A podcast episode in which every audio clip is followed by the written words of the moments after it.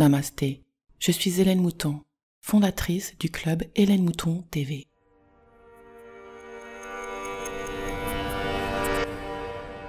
Bienvenue dans la cinquième dimension avec le podcast et la newsletter Métamorphose 5D. Je suis Hélène Mouton, professeure de pleine conscience spécialisée dans la libération des émotions. Pour en savoir plus, des liens sont dans la description ou bien visitez hélènemoutontv.com. L'épisode d'aujourd'hui s'appelle Pourquoi nous n'avons pas confiance en notre corps et comment restaurer sa capacité d'auto-guérison?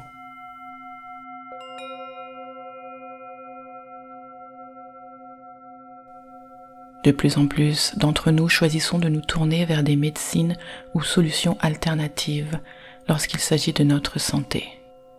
En effet, un nombre croissant de conclusions terrifiantes d'études faites sur les dangers des médicaments sont révélées chaque année en France et dans le monde. Selon le Figaro.fr, plus de 10 000 personnes succombent chaque année en France à une mauvaise utilisation de médicaments et plus de 30 000 morts sont dues aux effets secondaires.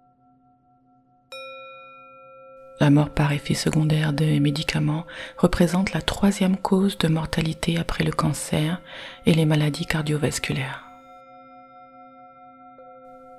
Pourquoi alors continuons-nous à consommer ces médicaments? Nous sommes conditionnés depuis des générations à confier notre santé et bien-être à la médecine occidentale et surtout à laisser d'autres nous prendre en charge alors que c'est notre devoir. Cette tendance à se reposer sur l'extérieur apparaît dans tous les secteurs de notre vie. Nous comptons sur notre conjoint, nos parents, nos professeurs, notre supermarché, nos patrons, nos politiciens et bien entendu nos médecins et nos pharmaciens. Certains laboratoires producteurs, en proposant des formations professionnelles, peuvent être tentés d'influencer les acteurs de santé à leur avantage. Ce constat souligne l'importance des formations indépendantes du lobbying industriel qui œuvrent pour éviter le formatage insidieusement induit et permettent ainsi d'apporter des connaissances sérieuses, reconnues et validées. Les acteurs de santé sont, pour la plupart, conditionnés à apprendre et à répéter et à propager la même chose depuis des générations, malgré les résultats peu satisfaisants à notre époque en tout cas.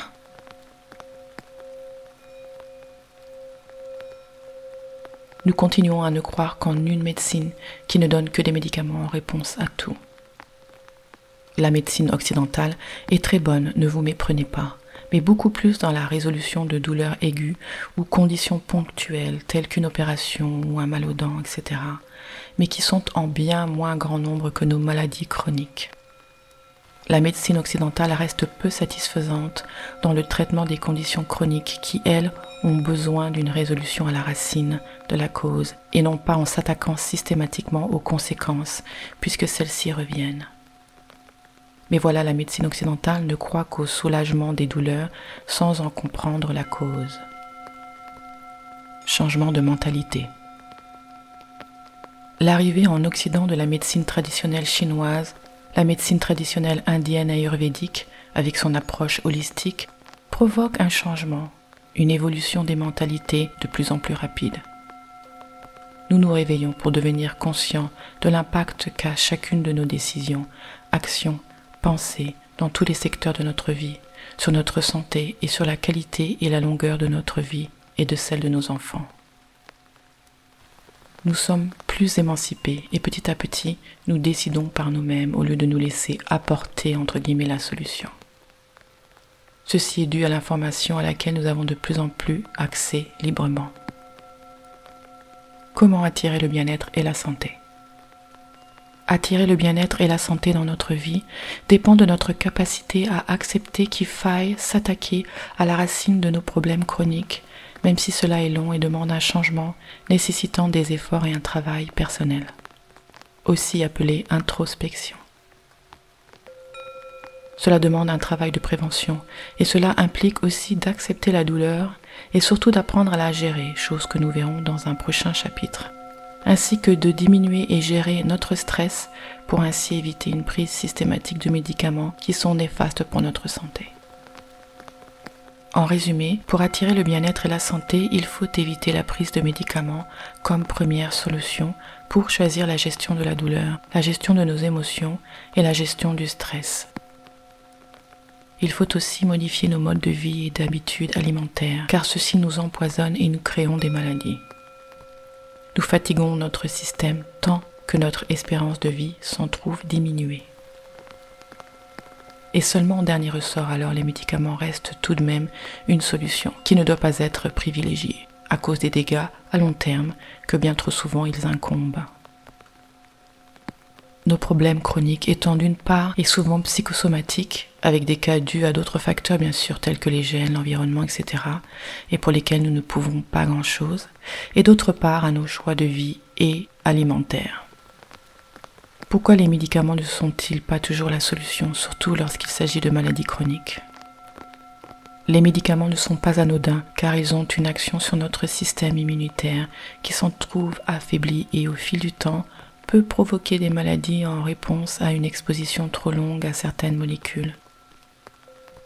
Si nous forçons sur certaines fonctions vitales de notre corps, n'est-il pas normal qu'à la longue ils s'en trouvent déséquilibrés, voire détraqués les médicaments ne sont pas faits pour être pris sur du long terme. Et choisir la prise de médicaments pour endormir la douleur ou l'inconfort ne veut pas dire que nous avons résolu le problème. Dès que nous arrêtons le médicament, le problème semble revenir, mais il n'est en fait jamais parti. Imaginez après un an, cinq ans, voire dix ans d'une molécule qui, d'un côté, nous sert, mais de l'autre côté, nous empoisonne. Quelle est la solution? La solution est d'arrêter de stresser notre corps avec toute substance chimique non naturelle et même naturelle, car après tout notre hormone du stress est bel et bien naturelle et pourtant elle est néfaste à usage prolongé. Laisser notre corps et notre esprit en paix permet à notre être de se réguler, car cette régulation est naturelle et est un droit de naissance. En réalité, plus nous ajoutons, nous faisons, nous pensons, plus nous brûlons notre énergie de vie et empêchons notre corps de fabriquer les bons médicaments qui sont là pour notre régénération cellulaire. Nous attirons ainsi la mauvaise santé, la maladie, le mal-être, le stress. Voici le premier des trois secteurs qu'il nous faut privilégier pour attirer la santé et le bien-être dans nos vies. Gestion de notre santé et de notre bien-être par l'intelligence émotionnelle.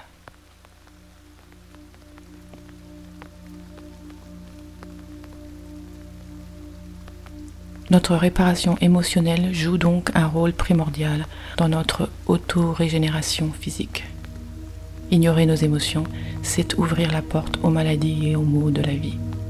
La conscience émotionnelle est la base de l'intelligence émotionnelle. C'est la faculté de reconnaître et comprendre ces émotions ainsi que leur influence sur notre comportement, nos décisions, nos performances et donc aussi la direction que prend notre vie si vous n'êtes pas attentif à ce qu'il se passe à l'intérieur de vous, alors vous ne pourrez ni l'influencer ni le changer. En pratiquant la pleine conscience émotionnelle, vous en apprendrez beaucoup plus sur le monde dans lequel vous évoluez à l'intérieur et qui influence directement votre santé, votre bien-être et votre vie entière. L'intelligence émotionnelle ou ingénierie émotionnelle vous apprend à savoir reconnaître qui et quoi vous provoque et aussi pourquoi. Cette science vous aidera à prendre le contrôle lorsque vous serez sous l'emprise destructrice de votre propre colère, frustration et même solitude ou dépression. Reconnaître les circonstances, les situations et les gens qui ont provoqué cette réaction. Et surtout comprendre vos réactions en disséquant les croyances, attentes et valeurs autour d'elles et constater combien elles sont limitantes.